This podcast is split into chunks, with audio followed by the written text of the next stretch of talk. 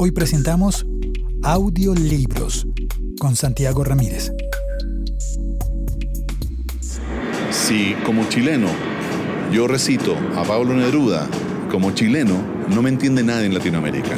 Entonces, ¿qué tengo que hacer? Tengo que narrar a Pablo Neruda en acento neutro latinoamericano, pero con un poco de merquén. Merquén es una sazón del sur de Chile que es eh, picante ahumado, delicioso. Es decir, le tengo que poner algo del sazón local chilena. Entonces, por ejemplo, voy a hacer el ejemplo con el poema de Pablo Neruda, es lo que se me viene en este momento, pero sería, en chileno sería, puedo escribir los versos más tristes esta noche. Escribir, por ejemplo, el cielo está estrellado y tiritan azules los astros a lo lejos. Así sería en chileno. Eso no tiene un futuro, digamos, como audiolibro, pero sí. Pero a mí me encanta, a, mí, a mí me gusta. bueno. Espérate, me doy la vuelta porque alguien está practicando con unas baquetas.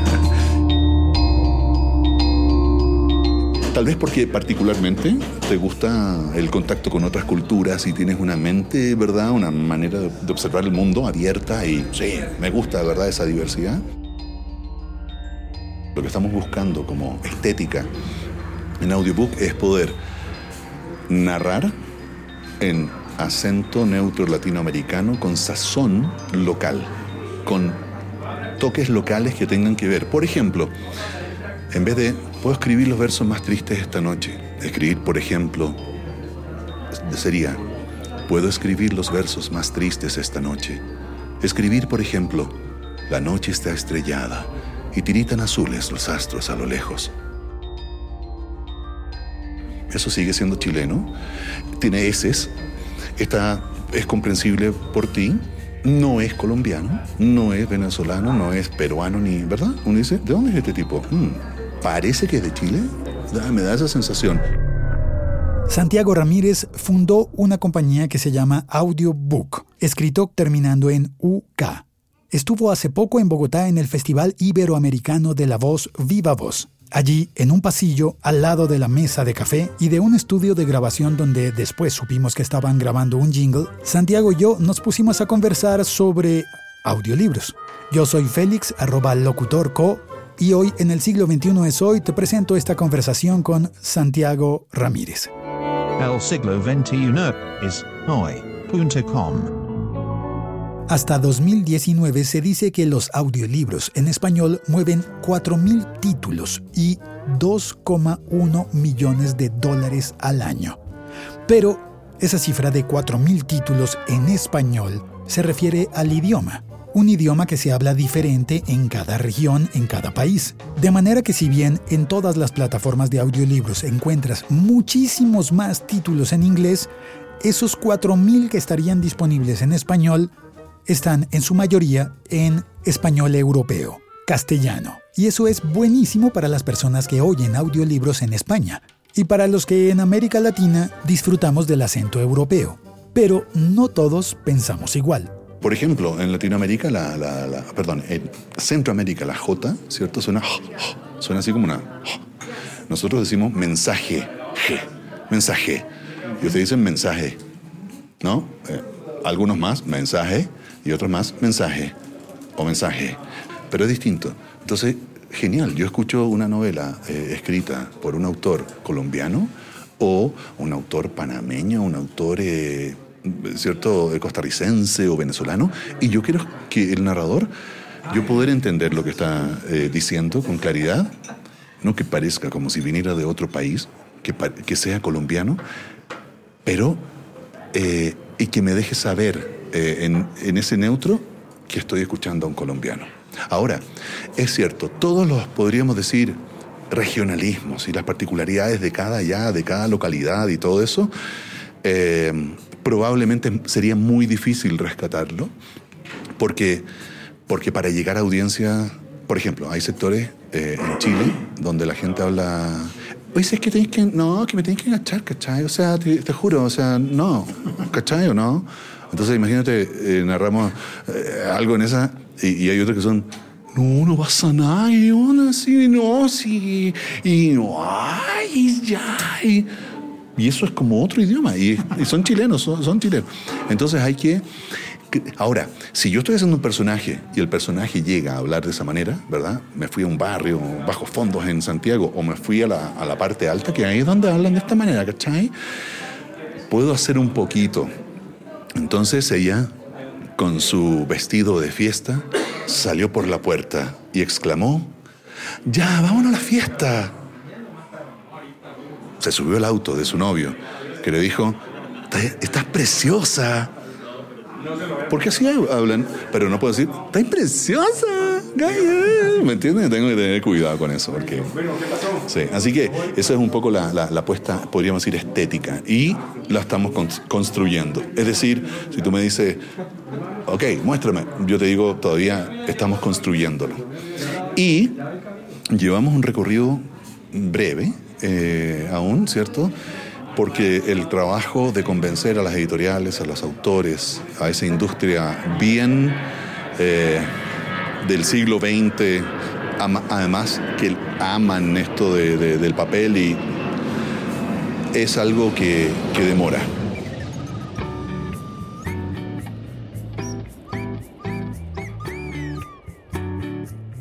Y bueno, el Festival Iberoamericano de la Voz se hizo en un hotel muy cerca del aeropuerto El Dorado.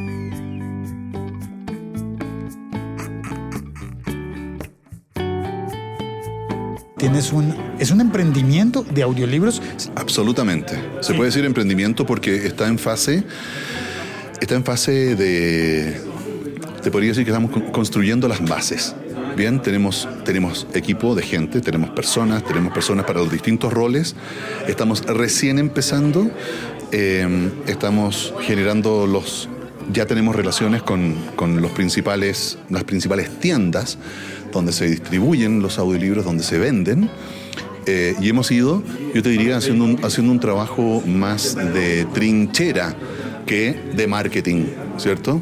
Eh, venir acá a este encuentro del Festival Viva Voz ha sido como, como salir un poco, ¿verdad?, eh, a, la calle y mostrarse. Bien. Pero estamos en fase de emprendimiento desde el punto de vista de que estamos en, la etapa beta, en la etapa primera de, trabajo pero te digo que ya estamos produciendo. Es decir, la diferencia con un emprendimiento es que los emprendimientos pasan mucho tiempo hasta que tienen algo que mostrar o algo que, esté funcional. Nosotros tenemos ya algo funcional y lo que queremos es lograr, eh, podríamos decir, agilizar y automatizar lo más posible ciertos procesos de la producción y que nuestra intermediación como audiobook sea la intermediación que busque la calidad, asegure la calidad. Es decir, que cualquier libro que sea narrado por un narrador que forma parte, que no importa que sean 20 o que sean 200.000, pero cualquier narradores. Es decir, si son 20 narradores, por ejemplo, hay 192.000 narradores en ACX, que es la plataforma que les mostraba de, Amazon, donde conecta a eh, autores o titulares de derechos de autor con narradores. Son 196.000. Eh, Pero no en español. Eh, de esos, son 4.000 en español. 4.000 personas, en, esa plataforma. 4.000 narradores que están suscritos en, eh, en, idioma español. Ok, para quien no lo sabe, ACX es el, el estándar de, de, grabación de audio de, de, audiolibros y es una plataforma que conecta con Audible de Amazon y que permite que personas se inscriban para decir yo quiero ser la voz de un libro. Exactamente. Exacto. Entonces, lo que presenta en el fondo es un, podríamos decir, una biblioteca, que son los títulos publicados por las editoriales o los autores, y por otro lado, un, eh, un staff, ¿cierto? Un, de narradores. Y lo que se puede hacer es que yo escucho un narrador, pienso que ese narrador es el adecuado para mi libro y lo contacto o publico una oferta y me llegan castings y yo escucho al narrador, a varios narradores y elijo a uno, narrador, narradora, y le digo, quiero que tú seas la voz de mi, de mi libro. Eso en esa plataforma que es de Amazon. Sí, e, esa plataforma pertenece a Amazon, se llama acx.com y es una plataforma que no está abierta para Latinoamérica ni para el resto del mundo. Es decir, ¿quiénes pueden trabajar ahí en ACX? El Reino Unido, Canadá, no tengo claro si Australia y Estados Unidos. O sea, personas que. Y, países que tengan acuerdos eh, bilaterales que permitan todo el tema de tributación. Lo primero que te pide es eh, ingresas tus datos y después te pide tu, tu green card, el número de green card. Ya hasta ahí llegamos, ¿no? O sea, ¿Sí? ¿Green card? Sí, sí, sí, green card. Así, en el fondo, no sé si es el green card, pero en el fondo es tu tarjeta de identificación y luego tu IRS, es decir, tu número eh, tributario. Y bueno, no tenemos, yo no tengo el número tributario en Estados Unidos, así que Yo sí tengo, yo te puedo ayudar. excelente, No, excelente. digo, hay una forma de, de sacar el número tributario. Lo obtuve por, el, por publicar el libro. Ah, perfecto. En Apple me decía, ok, vamos a publicar el libro, pero tienes que tener una inscripción ante el IRS. Pero no te preocupes, solamente vas a decir que tú no vives en Estados Unidos y no pagas Bien. impuestos en Estados Unidos. Perfecto. Ok, y con eso ya. Ni cobras impuestos en Estados Unidos. Genial. Pero igual la plataforma está cerrada. Si tú pones que vives en Santiago de Chile, No permite. hasta ahí llegó. No, Ah, entonces, gracias, gracias por llamarnos, pero no. Exacto, te dice, lamentablemente, eh, nuestro servicio no está disponible para otros territorios que no sean este, este, este y este. Eh, el concepto de audiobook no... Audiobook, cuando dices, eh, eh, especifico porque audiobook también se, se llama un audiolibro, pero estamos sí. diciendo audiobook con U y con K, Exactamente. que es audiobook. el nombre propio del emprendimiento. Así es, eh, la, eh, la empresa, ¿cierto? La marca, la marca, la marca es Audio Book, B alta o B grande, no sé cómo le dicen acá, B U K, ¿ah? Eh, como la fonética de book. Entonces lo que estamos, eh, en lo que estamos trabajando es en poder hacer que, que narradores latinoamericanos tengan una plataforma para subirse a esto y que autores latinoamericanos eh, tengan una plataforma también para publicar sus libros y que idealmente nuestra intervención sea básicamente para establecer las partes contractuales entre, entre porque para formalizar los contratos, ¿cierto? Para que el autor sepa que, que eh, va- está entregando esta obra, que aquí se generan nuevos derechos, que son los derechos que escuchábamos en la mañana, ¿cierto? Derechos conex- conexos o de interpretación.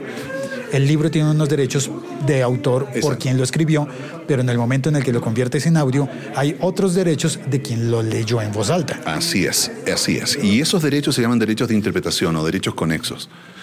Y esos derechos son irrenunciables. Son derechos a los ni siquiera puedo decir, no, no, no quiero. Incluso los contratos que dicen, usted renuncia, ¿verdad? Sí, renuncio. Y firmas y todo. Después tú puedes decir, ay, se me chispoteó, como diría Chespirito, ay, se me chispoteó y decir, ahora no, ahora quiero. ya no, ya no, ahora quiero. Quiero, sí, ahora me arrepentí, quiero. Ese seguramente podría ser un juicio larguísimo, el juicio del siglo, pero es posible. Y es posible que se gane. Un- pero meterse en ese lío. Lo, a ver, en Latinoamérica, en general, show me the money.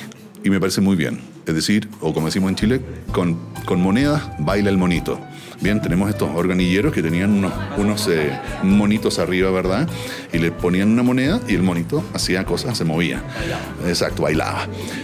Entonces, tenemos eso muy, muy metido. Es decir, ah, no, si tú no me pagas nada, yo no, no, no hago nada. En Estados Unidos, lo que ocurre y ocurre en esta plataforma ACX es que existe hace un, hace un buen tiempo la figura de royalty share. Es decir, compartamos las utilidades, o, ¿cierto? Las- no las ganancias, las utilidades de la comercialización de este libro. ¿Y lo comparten quiénes? El autor o titular de los derechos de autor, que puede ser una editorial, una agencia, y el narrador o narradora. Y habitualmente es 50-50. ¿Bien? Es decir, yo como usuario de audiolibros compro un audiolibro, pago Pensemos en 10 dólares. Si pensamos 5 y 5, 5 para ti, 5 para mí, 5 para No. la voz que leyó el libro y 5 para el autor del libro. Si tú pagas 10 dólares, las plataformas, eh, Amazon, Audible, etcétera, se llevan un 60%. El vendedor, la tienda La se lleva tienda. 6 de esos 10 dólares. Así es, que es casi igual a las tiendas de libros, a las librerías o tiendas Una de libros. librería física en Física. una ciudad. También, sí. Se, se llevan también una tajada muy importante. Me refiero a, a las editoriales de libros de papel. Y ese, el resto, los otros 5 dólares que quedaron ahí, en eh, la figura de... No, nos quedan cuatro, porque se llevan Sí, perdón, seis. nos quedan cuatro. Tienes toda razón. Los otros cuatro dólares que quedaron ahí, esos cuatro dólares se reparten entre el autor o autora y el narrador o narradora. O el titular de derechos, la persona que tiene los derechos de, esa de ese libro, de ese texto o de ese título. Y Dos para ti y dos para mí. así es, así es. Ahora, en Audiobook estamos haciendo algo eh, distinto, porque eh, lo que está ocurriendo es que para que eso pase, yo tengo que encontrar un narrador que esté dispuesto a trabajar por nada. Es decir, por prender los equipos, por meterse y estar muchas horas trabajando, ¿verdad? Eh, narrando y narrando y corrigiendo y después esto se va a revisión y vuelve y tengo que volver a, hacer cambios. Es un proceso lento y, y relativamente engorroso que lo hemos tratado de simplificar al máximo.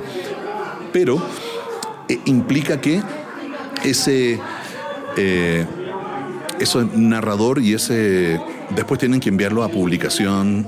Eh, claro, si estás en ACX se los entregas a ellos, pero en Latinoamérica no hay a quien entregárselo. El archivo en bruto me refiero, y ese archivo hay que tomarlo, hay que procesarlo, hay que meterle metadata, hay que hacer una serie de, procesos eh, tecnológicos para poder subirlo, a las- entregárselo a las plataformas y que ellos lo publiquen. Verificar que tenga toda la- todos los requisitos de calidad para que al final el lector, que es un oyente, lo pueda disfrutar con total seguridad Exacto. de que tiene buena calidad. Exacto, entonces lo que nosotros estamos haciendo como figura es que eh, el- se descuenta el 60%, ¿cierto?, de la plataforma o de la tienda online. El otro 40%, eh, ese 50-50, lo hacemos de la siguiente manera. Para producir el libro, para la producción del libro, no ya la comercialización, el autor hace un aporte del 25% del costo de producción y el otro 75% lo pone audiobook. En la primera etapa de comercialización, el autor recupera 25%, audiobook recupera un 75%. Y cuando se llega al break-even, ¿cierto? Al punto de equilibrio, entonces se reparte 50-50. ¿Qué pasa con el narrador y narradora?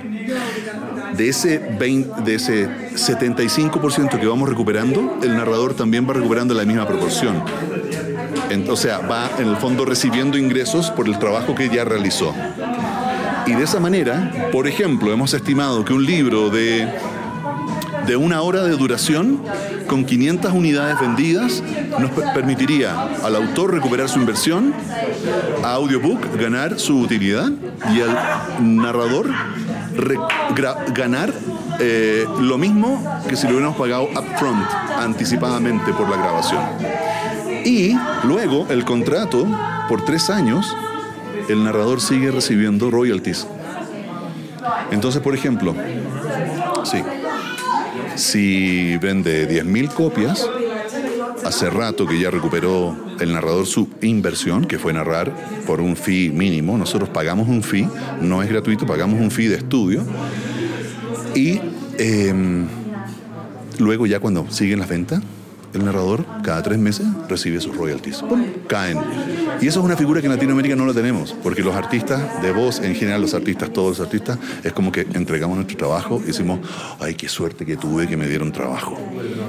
Y, mi guion, ahora ya no, no tengo nada que ver con mi guion y lo entregué, lo vendí y luego ese guion se transformó en una película y la película se transformó en un videojuego y el videojuego se vendieron eh, figuritas y las figuritas son coleccionables y, después sale el champú.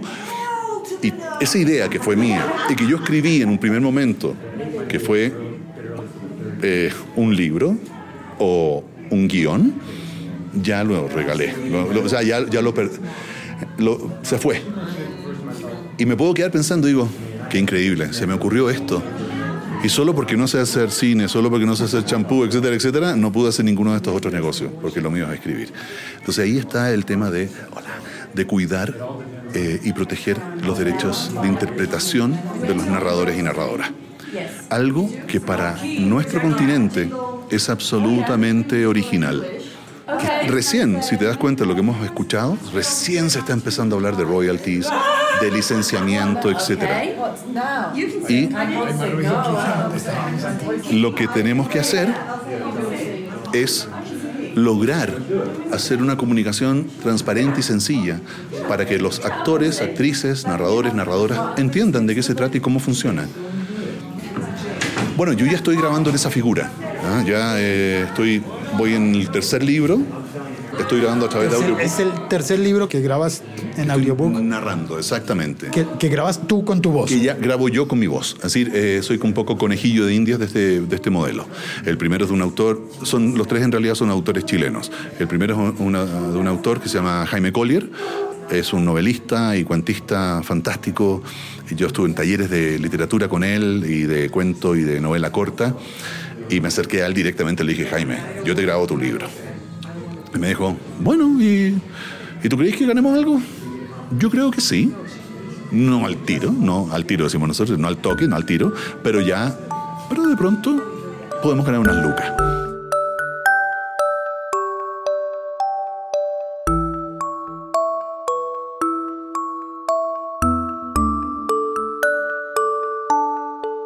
Otro libro que es eh, de no ficción, se llama Creatividad y Liderazgo, de los autores Eduardo Águila y... eh, ay, se me fue el segundo, el nombre del segundo autor, pero ya me, me voy a acordar. Y el tercero es de un autor que se llama Pedro Gres, que tiene una- un libro que se llama... eh, algo así, los, los mitos de la gordura o... ¿Por qué? Si la gordura es un mito, ¿por qué estáis tan gordo? Algo así.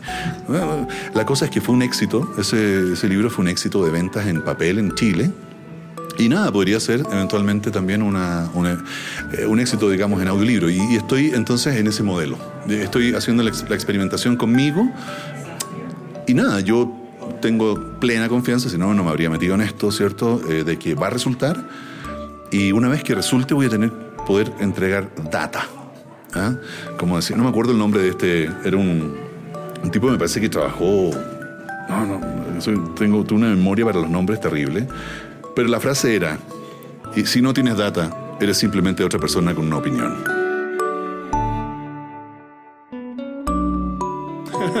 Me encanta esa frase, ¿cierto? Es que es verdad.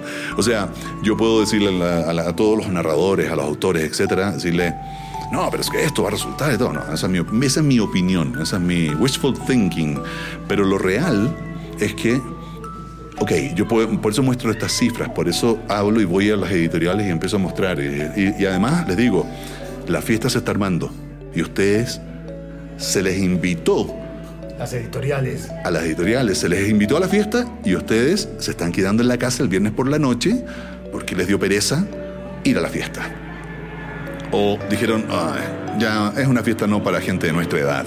Y se quedaron ahí acostados vi- viendo televisión. Entonces, eh, y eso cito ahí a un hombre muy importante, Javier Celaya, que es justamente a quien citó ayer eh, Simón eh, Fogel, eh, que tiene una empresa de estudios de temas literarios y temas de industria, y particularmente industria digital, editorial, que se llama 212.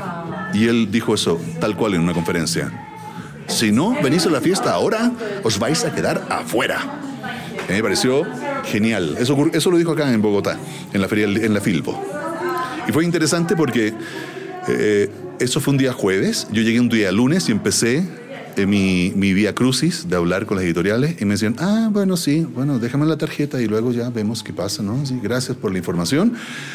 Ocurrió la charla el día jueves y cuando volví a las mismas, a las mismas eh, stands, ¿cierto? O, o sectores donde estaban las mismas editoriales, me decían, hey, hey, hey, ven, ven acá, ven acá, te quiero hacer una pregunta, pero ¿cómo, ¿me puedes explicar un poco más sobre los audiolibros?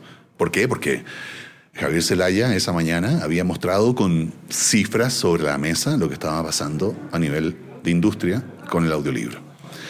Y bueno, yo creo que ver que Storytel llega a México, ver que Audible abre su plataforma para el mercado latino en Estados Unidos y que crea un canal específico de ventas para los latinos y que ahora está próximo a alargar, eh, según he leído, Audible España, quiere decir que esto va, va creciendo.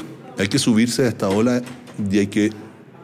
Diría que estamos como aprendiendo a, a surfear en olas pequeñas para luego poder largarnos a estas olas más grandes. Sí. Ahí vamos.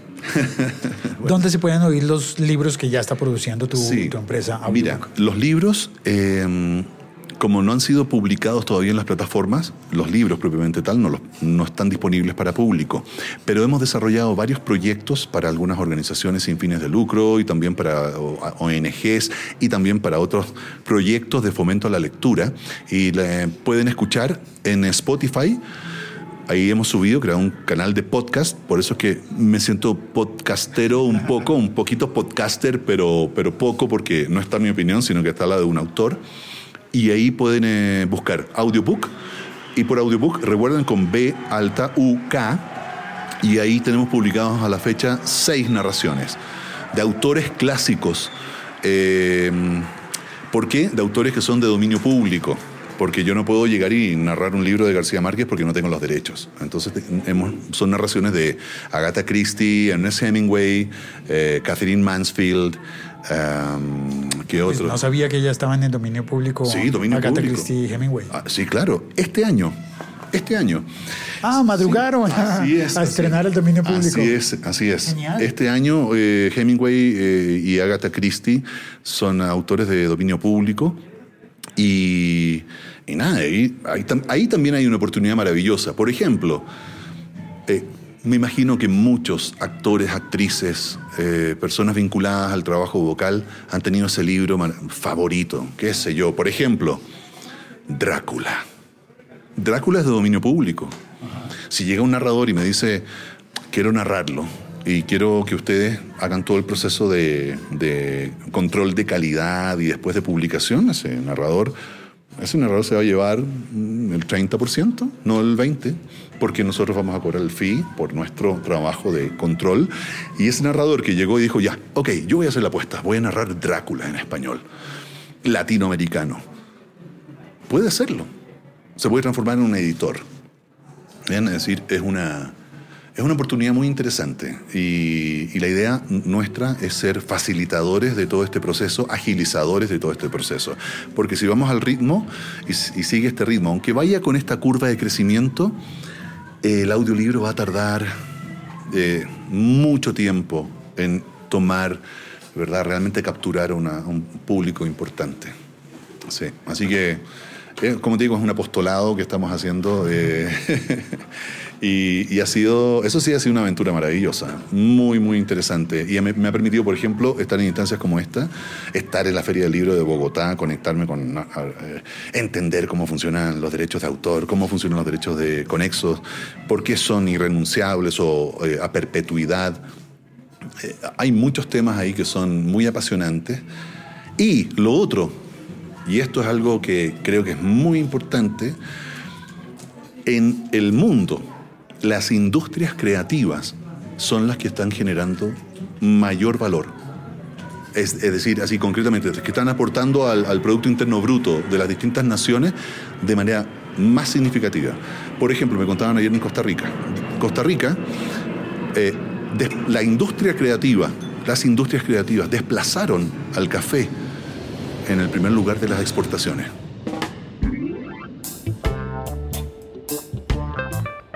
En Costa Rica.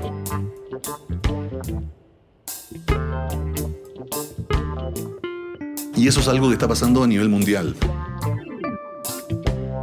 Hay una oportunidad para los artistas, para las personas que se dedican a la creación, al imaginar, al inventar, pero hay que hacerlo bien. No podemos seguir haciéndolo como lo hacíamos antes. Doy mi idea, escribo, ¿verdad? Y luego lo regalo y eso queda y, después se transforma, como te digo, ay, podríamos hacer unos autos que se transformaran en robots. Oh, qué buena idea. Sí, lo escribo, ¿verdad? Escribo Transformers, se la paso a alguien y luego eso se hace película y monos y todo. No, tenemos que cuidar eso, tener esta mirada 360, podríamos decir, de lo que vamos creando. Porque ahí hay oportunidades muy interesantes. Entonces hay que cuidar los derechos, respetar los derechos de los autores, de los intérpretes, eh, y que se puedan ver beneficiados de, de su trabajo, de su creación Esto me toca a nivel personal. Yo hice comerciales de televisión, por ejemplo, el año 95 y era el año 2005 y yo seguía viendo los mismos comerciales en televisión. Y decía, no puede ser. A mí me pagaron por, por una campaña Y han pasado 10 años y siguen mostrando este comercial. De hecho, me había cambiado la voz en todo ese tiempo. O sea, yo tenía 25 y tenía 35 y ya había bajado un poco el tono. Entonces, claro, no es algo que uno, que, que podamos descuidar. A nosotros lo que más nos interesa es que Audiobook se pueda posicionar en, el mercado como una empresa que está trabajando con, con las reglas y, y no porque debemos cumplir las reglas, sino porque queremos que sea la manera de trabajar. Mi sensación es que como es una industria nueva en Latinoamérica, si lo hacemos de esta manera, podemos fijar un estándar que sea distinto a los estándares que se han fijado en todas las otras industrias nacientes. Entonces, ¿qué pasa? Claro, la producción en Estados Unidos audiovisual empieza, ¿verdad? Y allá se legisla y todos tienen sus derechos cubiertos, etcétera, etcétera, etcétera, etcétera. Pero acá en Latinoamérica, nada, alguien crea una banda sonora y recién ahora se está hablando de que ese creador, ese músico, tiene derechos. Ahora me refiero tal vez los últimos 10 años. Pero esto partió hace, hace mucho.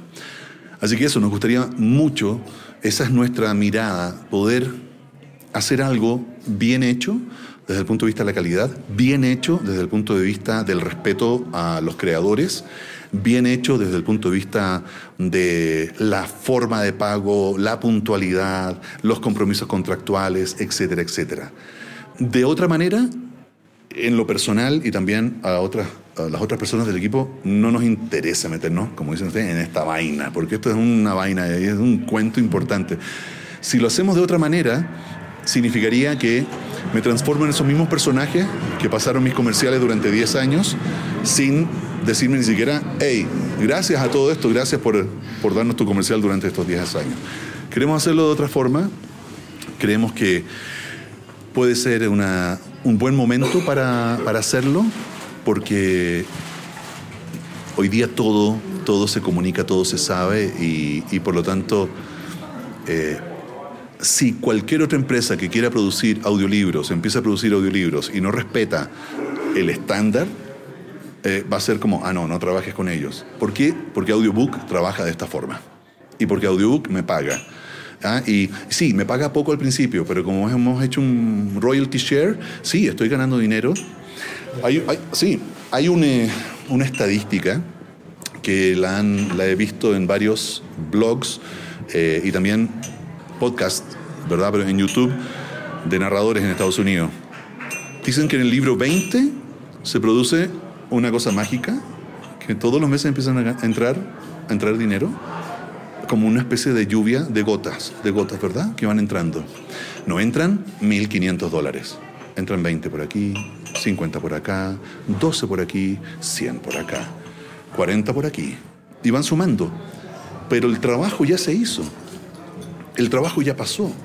Y de hecho, en ese proceso a lo mejor ya recuperé mi inversión, que fue lo que decidí no cobrar en esa primera instancia, y ahora empieza caer. Entonces, en la medida en que eso va ocurriendo, va generando también un, un soporte para las, eh, diríamos, una base económica para, para las personas que nos dedicamos a esto.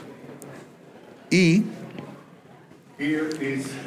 leer Perdón, hacer audiolibros, narrar audiolibros, no te excluye de grabar otras cosas y de estar metido en otros mercados. Es distinto. Grabar otras cosas todo el día sí te excluye de grabar audiolibros. ¿Me entiendes? Es decir, yo me puedo armar por, un tema de tiempo. Pero como, dice un, un, amigo Jack de Golia, que es un narrador norteamericano que vive en Las Vegas, a quien he recurrido mucho a preguntarle y pedirle orientación porque es un veterano de esto, eh, dice, You have to create a steady stream of books and money for your narrators. O sea, tenemos que crear un flujo constante de libros y dinero e ingresos para los narradores.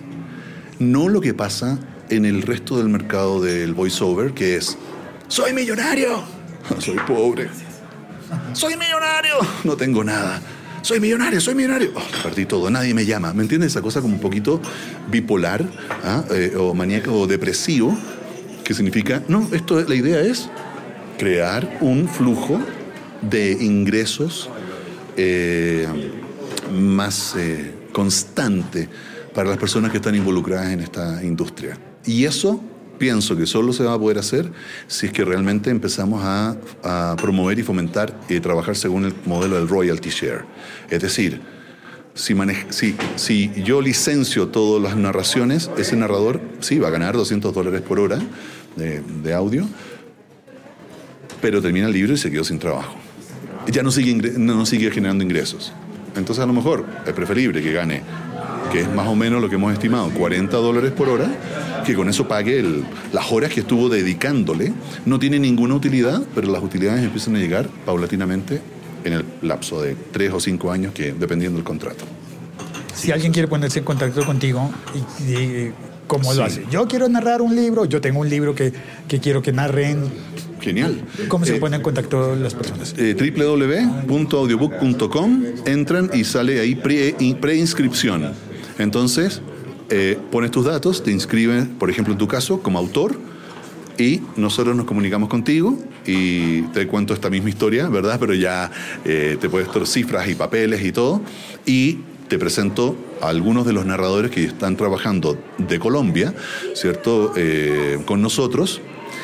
Eh, y tú haces, escuchas y haces tu, el, hacemos el casting, tú dices, esa persona me gusta y ahí tú dices, ¿sabes qué? Este libro va a ser un hit, así que yo no voy a producirlo yo solo.